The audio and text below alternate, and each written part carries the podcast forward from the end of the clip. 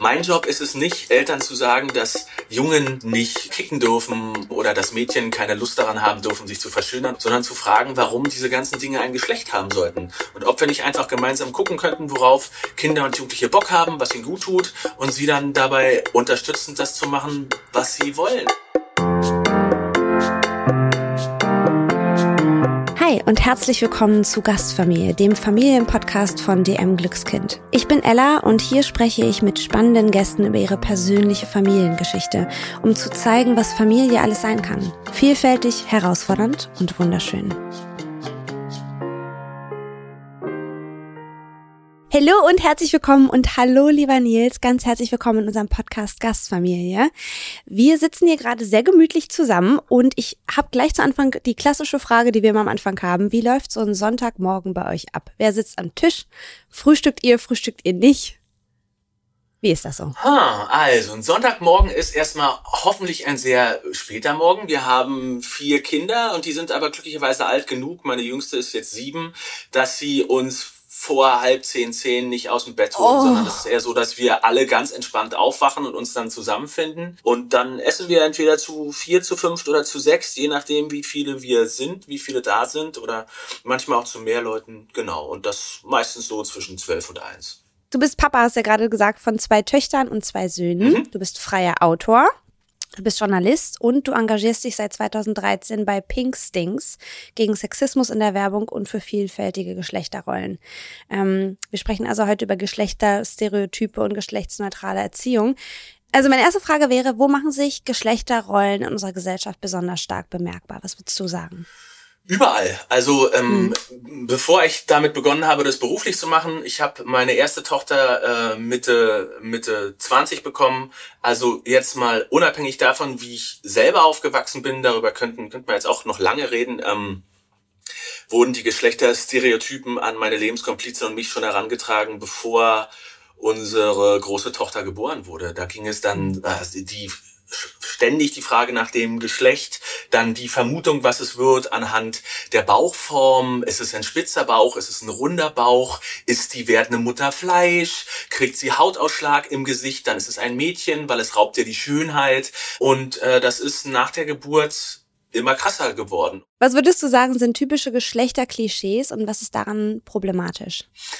Gibt ja auch ähm, Leute, die sagen, ja, ist doch nicht schlimm. Mm, na, Geschlechterklischees haben immer zwei Komponenten. Die können alle problematisch sein, aber die meisten sind auch dazu geeignet, uns in gewisser Weise zu stützen, uns ein Korsett zu geben und durch den Alltag zu laufen. Ähm, wir leben in einer Welt, wo wir sehr stark gefordert sind, permanent Urteile zu treffen und Einschätzungen zu geben, obwohl wir nicht über ausreichend Informationen verfügen, um wirklich eine qualifizierte Meinung abzugeben und dafür haben wir halt Vorurteile, dass wir sehr schnell entscheiden, oh, das ist gefährlich oder ich mag die Person, ich mag die Person nicht, das ist cool, das möchte, das möchte ich nicht und das kann man auch nicht wegreden und man, ich glaube, mhm. es macht doch keinen Sinn, die Notwendigkeit dessen irgendwie in Abrede zu stellen, aber man sollte eben seine Vorurteile so antastbar wie möglich halten und diese, diese Welt der Vorurteile, in die wir dann rein, reingestürzt sind, sind, dass, ähm, wenn kleine Jungen und kleine Mädchen miteinander befreundet sind, dass immer irgendwer sagt, dass sie bestimmt mal ein Paar werden oder mhm. dass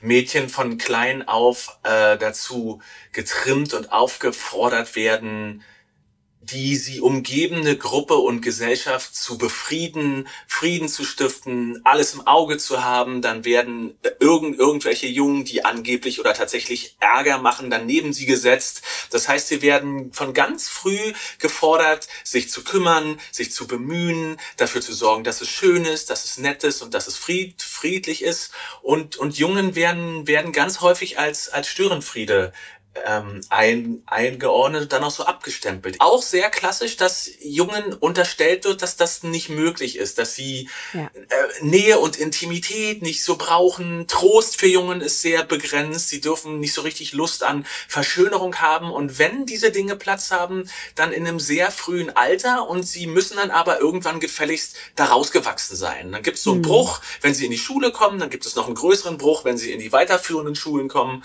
Und ähm, spätestens spätestens mit 13, 14, 15 siehst du keine Jungen mehr, die, die, die Hand in Hand über den Schulhof gehen würden. So lebensmüde sind sie dann doch nicht. Ähm. Und das ist, das ist die Welt, in der wir leben.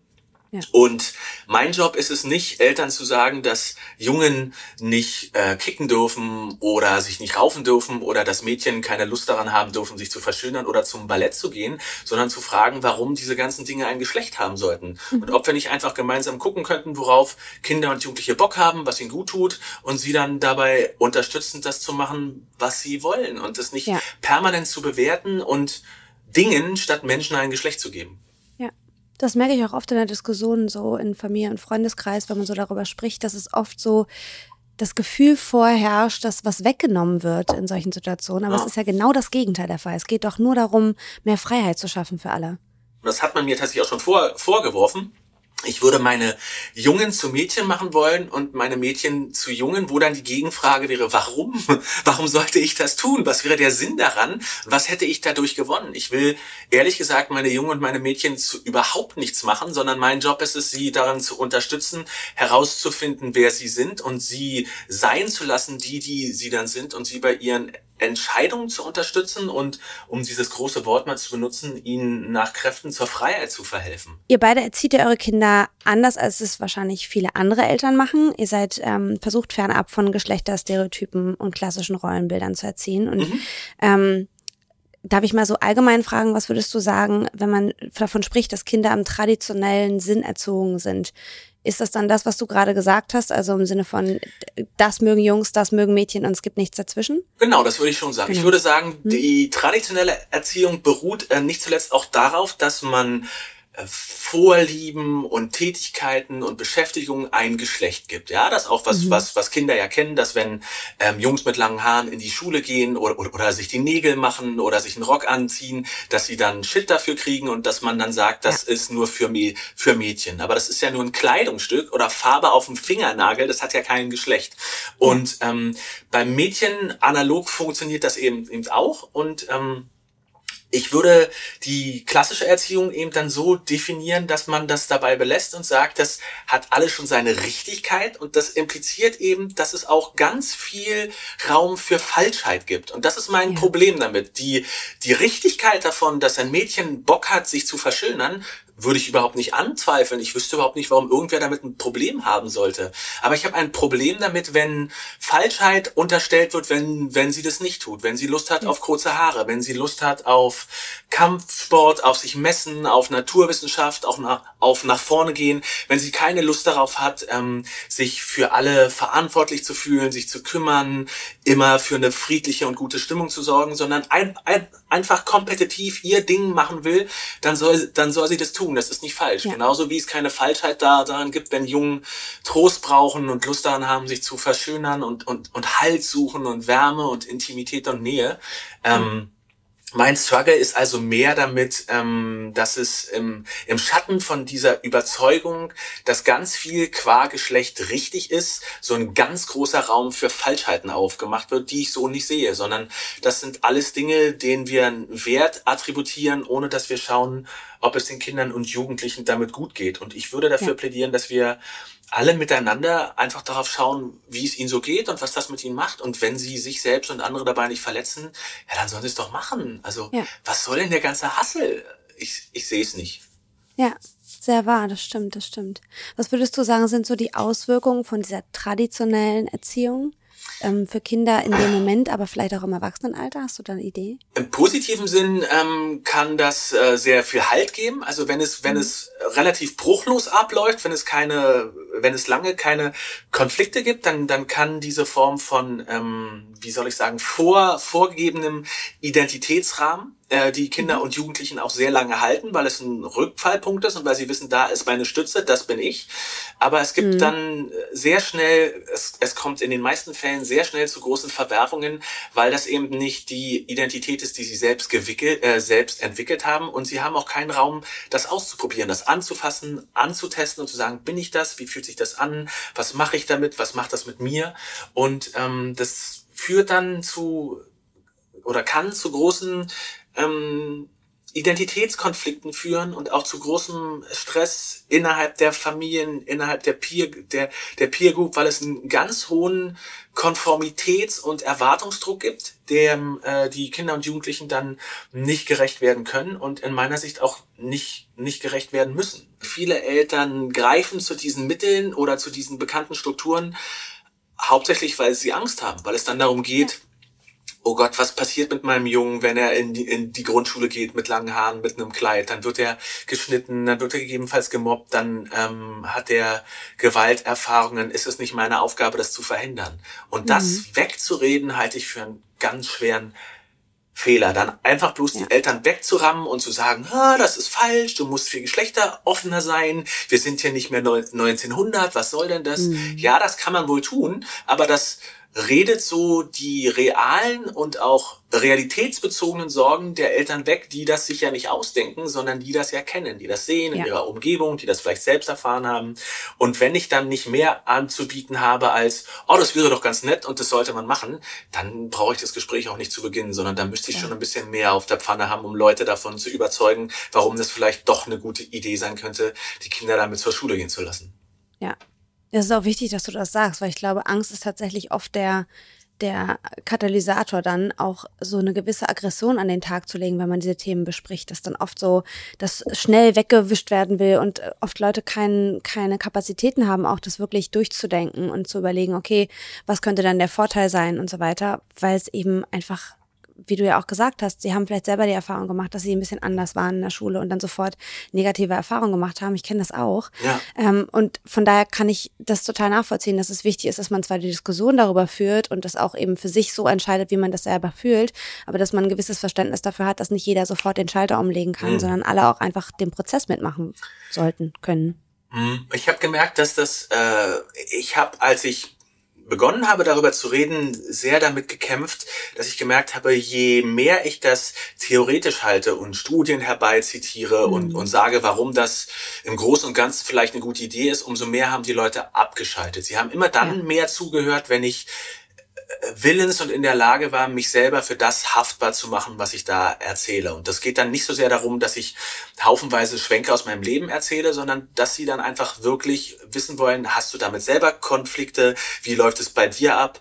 Und ähm, zum Beispiel bei, bei der Frage, ob ich meine, meine Jungs so in die Schule gehen, gehen lasse, reagieren die Leute sehr viel positiver und aufgeschlossener, wenn ich darüber spreche, wo ich selber mit gekämpft habe. Also dass ich, ähm, dass ich mich selber gefragt habe, kann ich verhindern, dass sie schlechte und Gewalterfahrungen machen? Und mhm. was mir geholfen hat, ist A, die Einsicht, nein, egal wie konform, egal wie stromlinienförmig ich meine Kinder er erziehe, das wird nicht helfen oder es wird nicht mit Sicherheit dafür sorgen, dass sie keine schlechten Erfahrungen machen, keine Gewalterfahrungen machen. Das geht nicht.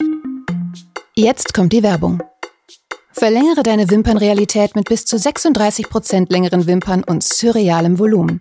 Die Maybelline New York Falsy Surreal Extension Mascara ist die Mascara der Zukunft. Sie verleiht einen Look wie nach einer Wimpernverlängerung. Die innovative vegane Formel bietet unterschiedlich lange Hybridfasern, die sich optimal auf jede einzelne Wimper setzen und sie somit optisch verlängern. Die neue Helix-Bürste greift jede einzelne Wimper und bietet den ultimativen Lash Extension Effekt. So wirken die Wimpern optisch länger und der Wimpernkranz dichter. Ihr findet die neue Falsy Surreal von Maybelline New York in eurem DM oder weitere Infos dazu auf www.dm.de slash Maybelline slash Falsies-Surreal.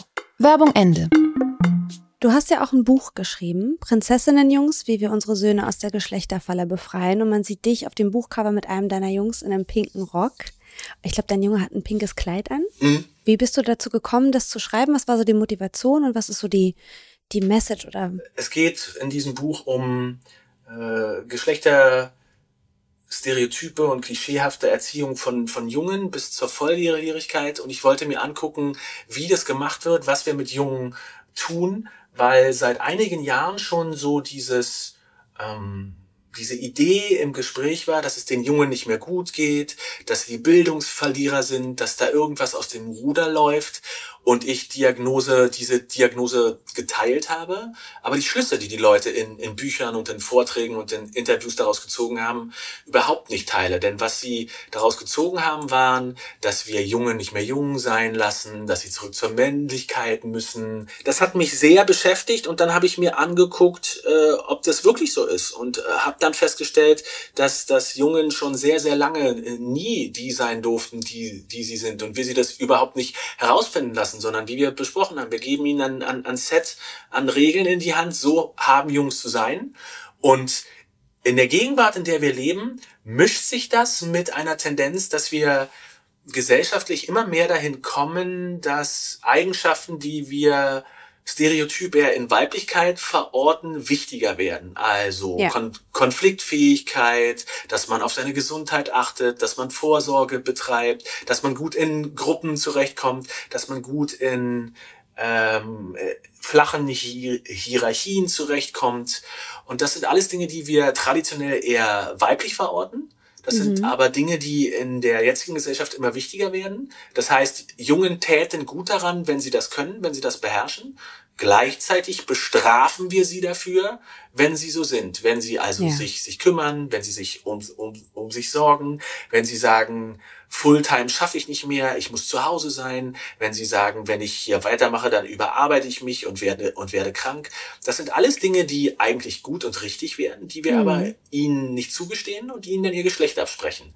Und ja. das ist diese, diese Falle, von der ich in diesem Buch spreche. Das heißt, sie ja. haben überhaupt keinen Platz, sie kriegen Shit von beiden Seiten und wissen überhaupt nicht, was sie machen sollen. Und das ist das, was ich auch in diesem Buch versuche zu entwerfen, dass ich von, von Anfang an nach, versuche nachzuvollziehen, wie Männlichkeit in Jungen gemacht wird, wie wir sie aufziehen, wie wir sie ähm, beschneiden und in welche Zwänge wir sie stopfen, wo wir sie laufen lassen, was wir ihnen zumuten, ähm, was wir ihnen an Privilegien mitgehen und zu welchen Verwerfungen das führt.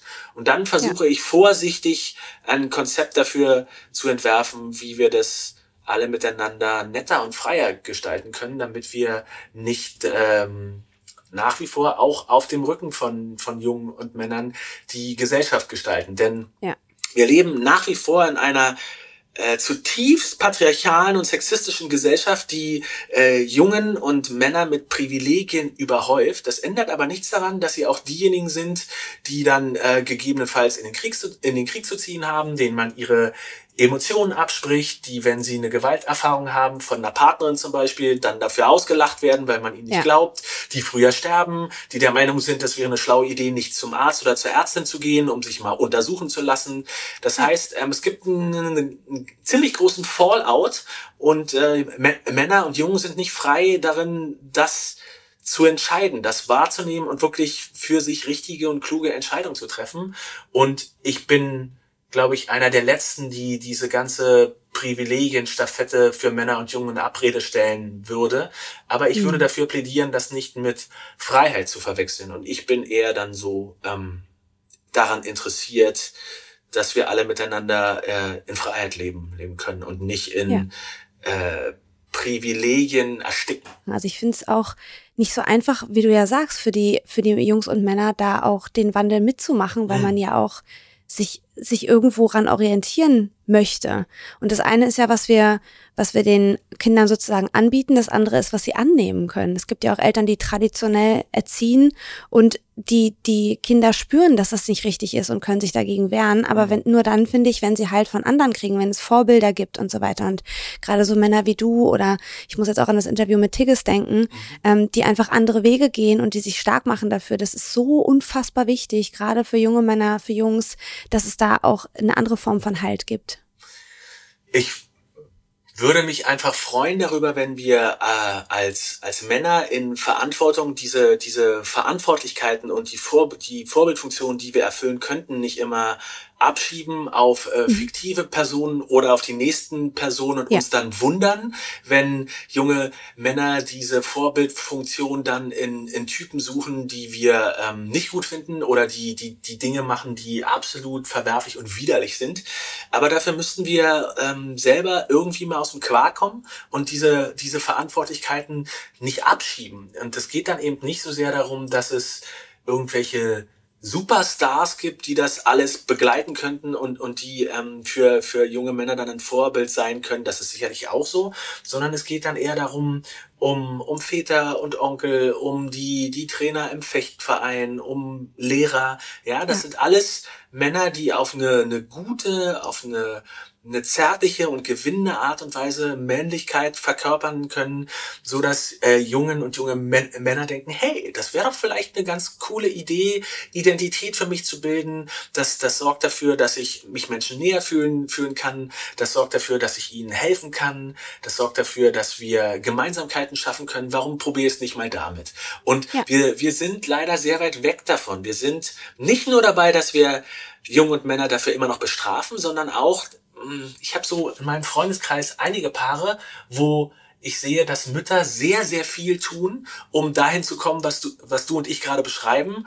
Und die Väter dem zwar nicht feindselig gegenüberstehen, aber sehr indifferent und dann einfach mhm. sagen, ja, okay, dann machst du das halt, dieser ganze Genderkram, ja, na gut, es hat zwar mit mir nichts zu tun, aber mach halt. Und es hat eben alles mit ihm zu tun. Voll. Und das wäre sein Job, da nach vorne zu gehen und sich zu fragen, ist das wirklich zu viel verlangt? Wenn ja. ich ähm, wenn mein Junge Bock darauf hat, mit ihm am Samstagnachmittag einen Spa-Tag einlege und eine Verschönerung. Oder wenn ich mhm. ihm nicht nur beibringe, wie man boxt und, und schnitzt, sondern beibringe, wie man in Konflikten nicht ausrastet und freundlich und entspannt bleibt oder großzügig und wohl und wohlwollend. Und klar, das können die Mütter auch super gut, aber das wäre doch cool, wenn wir ein möglichst, eine möglichst breite Palette an, an, an Menschen und an Identitäts Verkörperung hätten, die das dann in der Welt von Kindern und Jugendlichen installieren. Das wäre doch gut. Ja, ja, voll. Wenn du jetzt ähm, Eltern ansprechen könntest, die sagen, okay, ich habe das alles gehört und ich würde gerne anfangen, ähm, da Veränderungen reinzubringen in meine Erziehung, was würdest du sagen, sind so gute Punkte, die man beachten kann? Ich würde dabei anfangen, dass Kinder, die mit Identität herumspielen und sich selbst erfahren wollen, ähm, solange sie sich nicht selber und andere dabei äh, verletzen, den Kindern klarzumachen, dass sie kein Problem sind, das nicht zu problematisieren, nicht mit dem schrägen Blick auf sie zu gucken und zu seufzen, das nicht die ganze Zeit anzusprechen, das nicht permanent auf sich und die eigenen Vorurteile zu beziehen, sondern das sein zu lassen. Und das damit verbinden, ähm, dass man einfach guckt, welche Vorurteile man hat, die möglicherweise schon so weich sind, dass man sie noch weicher machen kann und, und antasten, anfassen, verändern kann, dass man eben sagt, okay, vielleicht kann ich mich davon wegbewegen, dass Fußball ein Jungen oder ein Männersport ist und dahingehend, dass die meisten Jungen, die ich kenne, spielen Fußball. Ach, guck mal, das ist auch ein Mädchen. Ja, was, was macht das mit mir? Wie, wie bringe ich das ein? Und dann ist es vielleicht auch nicht so, dann, dann ist es vielleicht keine Weltanschauung mehr, sondern dann können wir uns nach und nach von diesen Positionen zurückziehen und die weitermachen und die offener machen und mehr Menschen dann da reinholen. Und ich würde allen Eltern raten, sich zuzugestehen, dass sie darin scheitern. Und zwar genauso wie ich, dass man, dass man einfach aufsteht und dann merkt so, ach guck mal, ich habe die letzten drei Jahre immer nur meiner älteren Tochter angeboten, mit mir zu kochen. Huch, wie ist das denn passiert? Obwohl mhm. mein großer Junge inzwischen fast besser kocht als ich. Wie, ja, warum ist mir das nicht aufgefallen? Oder warum gehe ich in so spielerische, körperliche Auseinandersetzungen immer nur mit meinen Jungen und nicht mit meinen Töchtern? Was ist da eigentlich los? Und das sind ja. Dinge, die immer wieder passieren können, weil es keine es gibt keine Rettung vor dem Ganzen, es sei denn, wir raffen uns zusammen und wir werden immer wieder hinter Dingen, die wir längst erreicht äh, zu haben glauben, zurückfallen und wir werden immer wieder merken, scheiße, eigentlich waren wir doch mal weiter. Wir müssen jetzt also wieder von vorne anfangen, wir müssen die Reste und die Trümmer aufsammeln, die irgendwie zusammensetzen und gucken, dass wir daraus ein funktionierendes, einigermaßen cooles und gerechtes Familienleben machen. Und es gibt ja. keine Zone, in die wir uns als Gesellschaft, als Familie, als Paar mit Kindern oder auch nur als Paar oder Einzelperson retten können. Und wenn wir da sind, dann haben wir es geschafft und dann ist es vorbei und alles ist gut. Sondern mhm. das ist ein Hassel, das ist ein Kampf und es wird Tage geben, wo du gar keinen Bock hast darauf. Und wo du einfach komplett verzweifelst und sagst, ja. das ist die, der blödeste Mist, den ich je gehört habe, das ist komplett verkopft, ich mach das nicht. Und dann den, den Schneid zu haben, wieder von vorne anzufangen und zu sagen, nein, wenn wir uns alle miteinander aufraffen, dann wird das hier besser. Dann wird es vielleicht nicht super, aber es wird auf jeden, auf jeden Fall besser. Und das lohnt sich auch für die kleinen Schritte. Und es lohnt sich auch bei Leuten, die, äh, die sich nicht einen Rock anziehen können oder die nicht irgendwie Zeit haben, drei Seminare über, Geschlechter, über Geschlechtergerechtigkeit zu belegen oder ein Buch dazu zu legen, mhm. sondern die einfach nur eine Zeit für, Zeit für fünfeinhalb Sätze haben und danach denken, oh, vielleicht mache ich das, vielleicht fange ich an, mit meinem Jungen mal zu kochen oder vielleicht ähm, kommentiere ich nicht abwertend, wenn mein Kleiner sich verschönern will oder kommentiere ähm, positiv, dass meine Tochter jetzt zu einem kompetitiven Sport gehen will. Und das sind doch alles Schritte in die richtige Richtung. Lasst uns doch alle miteinander alle Schritte machen, die wir können. Und für meine Seite würde ich äh, dann mir noch wünschen, dass man nicht die kleinen Schritte abwertet, die andere machen, sondern wirklich ja. sagt, okay, du machst deine kleinen Schritte, die Richtung stimmt doch, ich mache die Schritte, die ich machen kann und vielleicht gibt es sogar Leute, die noch größere, noch mehr machen können und wir laufen alle so weit es geht und so viel wir können in die richtige Richtung und verurteilen uns nicht dafür, wenn wir dabei auf die Fresse fallen und unterwegs mal die Lust oder die Kraft verlieren, sondern so die generelle Richtung sollte stimmen und dann funktioniert das auch. Ja, weil am Ende steht ja vor allem der Wunsch, dass wir Kinder erziehen, die sich frei fühlen können und die sein können, wer sie sind. Es geht ja, ja, nicht nur um, ich muss jetzt irgendwas ähm, erfüllen, weil die Gesellschaft sich gerade entwickelt und ja. ich will jetzt auch nicht der Hinterwäldler sein, sondern es geht einfach mit dem Blick auf die Kinder. Was tut meinem Kind gut? Guck mal, das, was wir hier machen, das hören sich äh, Leute an und dann denken sie vielleicht darüber nach und dann verändern sie ja. das. Aber das, was äh, mein Lieblingsbeispiel ist, äh, wenn man sich die Conny-Hefte durchliest, dann wird man fest, feststellen, dass in den letzten Jahren und Jahrzehnten da in Bezug auf Geschlechteroffenheit einiges getan wurde. Es sind nur mhm. winzige Schritte, aber das lesen Millionen von, von ja. Kindern. Und das dann wegzureden oder so tun, als wäre das lächerlich oder eine Kleinigkeit, halte ich für einen schweren ja. Fehler, sondern das, was wir hier machen, ist wichtig, das, was ich schreibe, ist wichtig, aber diese kleinen Veränderungen, dass die, ähm, dass die Eltern dann vielleicht ein bisschen progressiver sind, dass äh, Conny mehr Mitsprache hat, dass der Vater sich vielleicht auch kümmert und mal beteiligt, dass das mhm. alles auf allen möglichen Ebenen passieren kann und wir uns gemeinschaftlich in eine bessere, geschlechtergerechtere Richtung bewegen. Das sollte der, der, das sollte das Ziel der Sache sein und nicht dieses, abfällige, warum bist du nicht so weit, was machst du denn da, das reicht ja. nicht, wir sind doch hier schon viel weiter. Und dann, glaube ich, kommen wir tatsächlich auch schneller und nachhaltiger in die richtige Richtung. Ja, voll. Oh Nils, ey, dieses Gespräch, es tut mir so gut. Ich danke dir. Ähm, wir haben am Ende von unseren Folgen immer so eine kleine Schnellfragerunde. Das heißt, der Blick. ich stelle dir jetzt einfach Fragen, du musst nicht groß überlegen und ähm, Das mache ich nie. Also, dein Lieblingsort umzuschreiben. Ah, am liebsten im Urlaub. Von Geld, das ich mit einem anderen Buch verdient habe, an einem schönen Ort. Alle meine Kinder sind um mich rum und fühlen sich wohl. Es ist warm. Ich habe einen Schreibtisch, der irgendwie aufs Meer guckt. Alle wissen, dass ich schreibe. Ich kann mich an dem Familienleben beteiligen. Ich muss aber nicht und alle haben eine gute Zeit. Kann ich mal zu Besuch kommen? Das klingt toll. Was ist dein Lieblingswort? Beheimaten. Oh, das ist schön. Ähm, was ist deine Meinung zum Gendern? Hm, halte ich für eine gute Idee, kann man machen, muss man aber nicht. Was würdest du machen, wenn du einen Tag lang eine Frau wärst? Ich würde mir Komplimente machen lassen, einfach um zu wissen, wie das klingt und wie sich das an, anfühlt. Was ist ein Buch, das deine Denkweise nachhaltig geprägt hat? Alles von, von Bell Hooks. Das, was, was, was Männer nicht verstehen, ist, oder die meisten Männer, die ich kenne, dass Feminismus äh, nicht nur über Frauen spricht, sondern ganz viel auch über Männer. Und Bell Hooks ist eine Autorin, die leider schon verstorben ist, die viel mehr darüber weiß, wie Männer ticken, wie Männlichkeit gemacht wird, wie wir uns verletzen, was uns gut tun würden, als jeder Mann, die mich jemals begegnet bin. Und da ist ein mhm. ganzer, ganzer Schatz an, an Büchern darüber, wie, Gesellschaft funktioniert, wie, Männ wie Männlichkeit funktioniert, wie Gesellschaft sein könnte, wenn wir Männer besser miteinander umgehen würden, der von Männern nicht gehoben wird, weil es sie A nicht interessiert und weil es im Patriarchat so einen eingebauten Selbstschutzmechanismus gibt, dass Männer sich mit solchen Formen von Introspektive und Selbstbeschäftigung nicht beschäftigen soll, weil das ist ja dann unmännlich und damit ja. raus. Werf mal einen Blick in die Zukunft. Glaubst du, man kann sich in 100 Jahren frei vom Geschlecht selbstbestimmt entwickeln? Ich hoffe freier, aber ich glaube nicht an eine Utopie in dem Sinne, dass wir es geschafft haben. Wir werden immer Mittel und Wege finden, Menschen zu diskriminieren und Menschen zu verletzen. Und deswegen wird es auch immer Konzepte und Personen und Utopien geben müssen, die uns sagen, wie man das dann, diese spezifische Diskriminierung überwindet und besser macht. Was ist deine schönste Erinnerung mit deinen Kindern oder mit euren Kindern? So viele, so viele. Die, die Geburten von meinen Kindern sind ganz krass. Mhm. Meine Lebenskomplizin unter der Geburt zu sehen, so in all ihren Schmerzen so ermächtigt und so in charge und so sehr bei sich zu sehen, wie meine Kinder aufwachsen und immer kompetenter werden und sich immer mehr nehmen.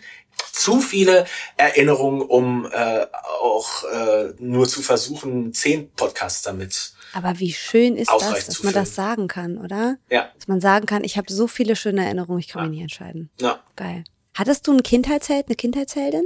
Ganz viele. Ähm, mhm. ist eine der Sachen, die ich versuche immer Männern zu erzählen. Jungen und Männer dürfen keine äh, keine Heldinnen haben. Es ist mhm. vollkommen kommen und in Ordnung, dass dass Frauen sich und Mädchen sich an Männern orientieren, an Prominenten, an Wissenschaftlern, an Politikern, aber dass, äh, dass Junge und Männer sich für, für Frauen begeistern, für Sportlerinnen, für Wissenschaftlerinnen, für Künstlerinnen, das gibt's fast gar nicht. Ich hatte so mhm. DDR Kinderbuchfiguren, ähm, weibliche, die mich total geprägt haben. Eine hieß Topi Schleife, ähm, die mhm. war auch so total selbstständig, die hatte eine Schleife, die konnte sie in den Wind drehen und dann konnte sie sich über den, den, den, den Fluss wehen lassen.